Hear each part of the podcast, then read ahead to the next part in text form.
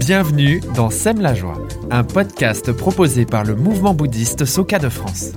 On s'appelle Adèle, Cyril, Océane et Alexandre. Et nous avons à cœur de vous proposer, une fois par mois, un concentré d'énergie positive.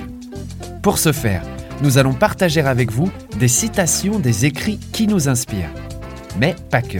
Nous allons aussi inviter des profils variés à venir nous raconter leur expérience pour illustrer concrètement comment cette religion nous accompagne au quotidien. Pour ce cinquième épisode, nous avons invité Elki. Elle a choisi sept citations. Changer notre tendance de vie essentielle signifie accomplir notre révolution humaine et transformer fondamentalement notre état de vie. Il s'agit de changer notre état d'esprit ou notre détermination à son niveau le plus profond. La sagesse pour créer le bonheur et la paix, volume 1, partie 1 sur 2, Le bonheur par Daisaku Ikeda. Je m'appelle Elki et euh, je suis pratiquante euh, du bouddhisme de Nichiren depuis juin 2021. Depuis mon adolescence, j'ai toujours eu un sentiment de vide intérieur et de mal-être. J'ai grandi dans un environnement ponctué de violence depuis l'âge de mes 11 ans, c'est-à-dire que mon père buvait beaucoup et il instaurait un régime de terreur à la maison. Il se montrait très violent avec ma mère euh, régulièrement et moi, enfant, j'assistais euh, à toutes ces scènes et j'avais l'impression de ne pas exister, de ne pas être aimée et considérée.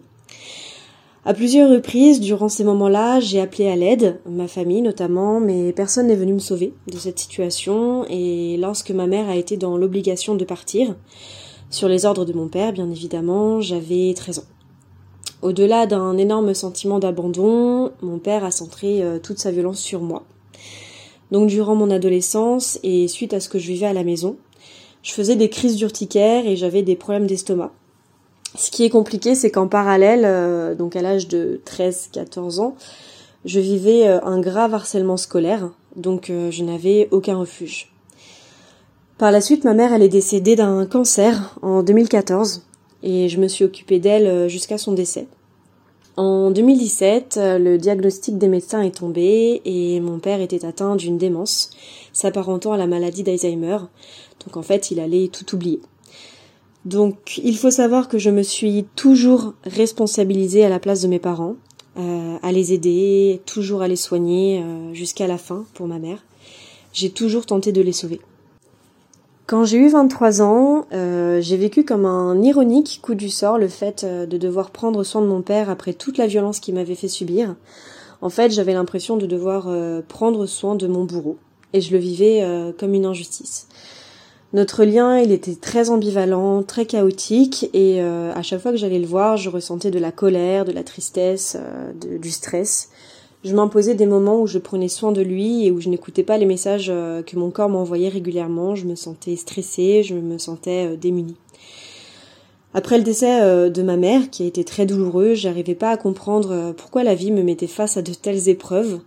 Quel était le but, en fait, de toutes ces situations? Je voyais aucune réponse. J'étais pleine de doutes, avec un profond sentiment de désespoir. Pour moi, la vie n'était qu'une continuité d'épreuves euh, que je subissais comme une destinée de souffrance et j'ai fini par croire que là était mon unique but, c'est-à-dire être présente pour les autres, pour mon père, mais pas pour moi ni pour ma vie. En avril 2021, euh, à ce moment-là, je traversais une période euh, extrêmement difficile. Et depuis plusieurs mois, bah, mon père continuait de décharger ses angoisses sur moi dès qu'on avait une conversation ensemble. Donc j'allais très mal euh, et je voulais trouver un outil qui me permettrait de guérir de cet état et surtout de me protéger.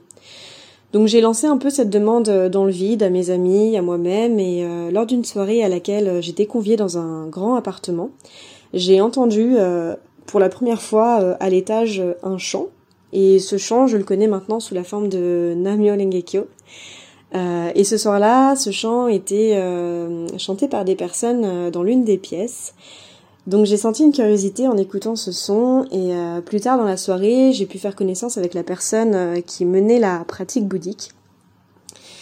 Durant cette période, euh, ce qui m'a donné envie de pratiquer, ce fut de répondre à un besoin que j'avais exprimé depuis des mois en fait, c'est-à-dire bah, trouver cet outil qui me permettrait d'aller mieux, de me sentir apaisée face à mon père notamment.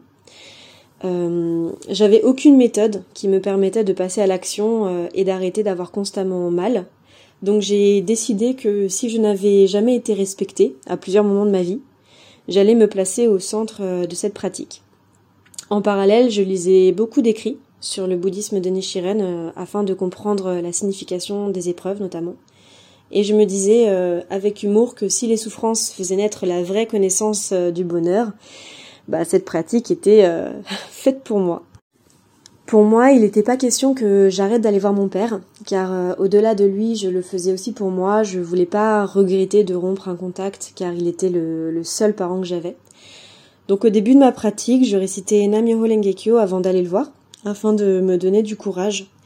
Je voulais créer de la valeur à chacun de nos moments, mais surtout être impacté le moins possible par sa souffrance. Récemment, je me suis rendue chez lui et euh, dans un moment de désespoir, il m'a dit qu'il se rappelait de certaines scènes qui lui revenaient en mémoire.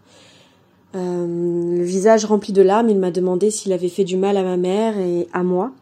Après un silence de plusieurs secondes, je lui ai répondu que oui. Et à cet instant, sa détresse a été tellement intense qu'il a plongé son visage dans ses mains en pleurant et en répétant qu'il était désolé, qu'il n'avait pas eu le droit de faire de, telles choses et qu'il n'avait jamais voulu ça. Qu'il ne comprenait pas comment ça avait pu arriver. À cet instant, euh, moi j'ai senti mes larmes euh, me monter aux yeux. J'avais hum, très longtemps été en colère contre lui, et là j'assistais à ce moment de reconnaissance des faits. Je ressentais beaucoup de gratitude. Ce moment, je l'ai reçu comme un cadeau précieux de sa part pour m'aider à avancer. Euh, et j'ai ensuite dit une phrase qui, avant, n'aurait jamais été possible. Ayant travaillé sur ma compassion depuis plusieurs mois et sur ma volonté de créer des moments de valeur, je lui ai dit que j'étais fière de lui et que c'était quelqu'un de bien. Si j'ai été capable de vivre cet instant avec lui, aussi éphémère qu'il a été, je sais que ça n'aurait jamais été possible si je n'avais pas moi transformé euh, mon rapport à lui. Ça fait maintenant six mois que je pratique ce bouddhisme. Je continue à progresser et euh, récemment j'ai mis en lumière la peur de ne pas savoir exister par moi-même et de m'effacer en m'occupant de mon père notamment. J'ai décidé de ne plus y aller aussi souvent qu'avant et ça m'aide vraiment à m'apaiser. Je ne me culpabilise plus de ne pas répondre à tous ses besoins j'ai réussi à mettre une distance saine qui me permet de ne plus avoir simplement la volonté de me protéger, mais de l'appliquer réellement.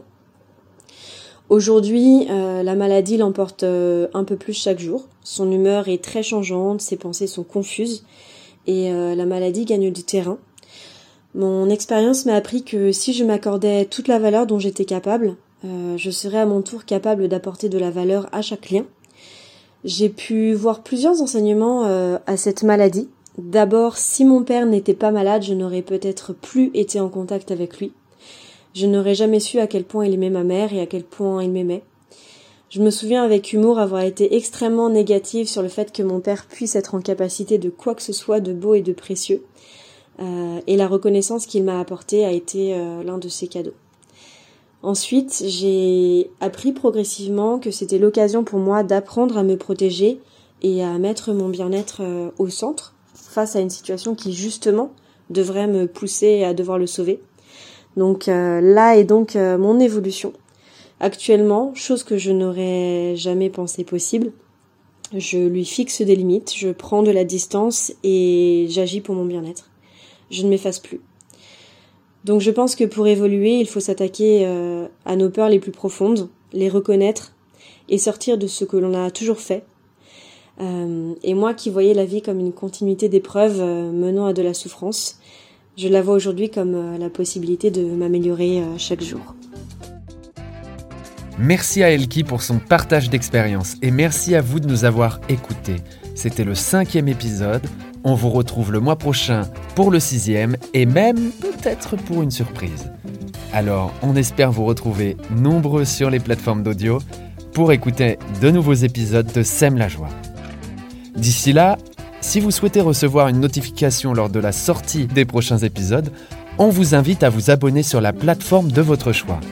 Vous pouvez également nous retrouver sur les pages Facebook et Instagram du mouvement bouddhiste Soka. À très bientôt.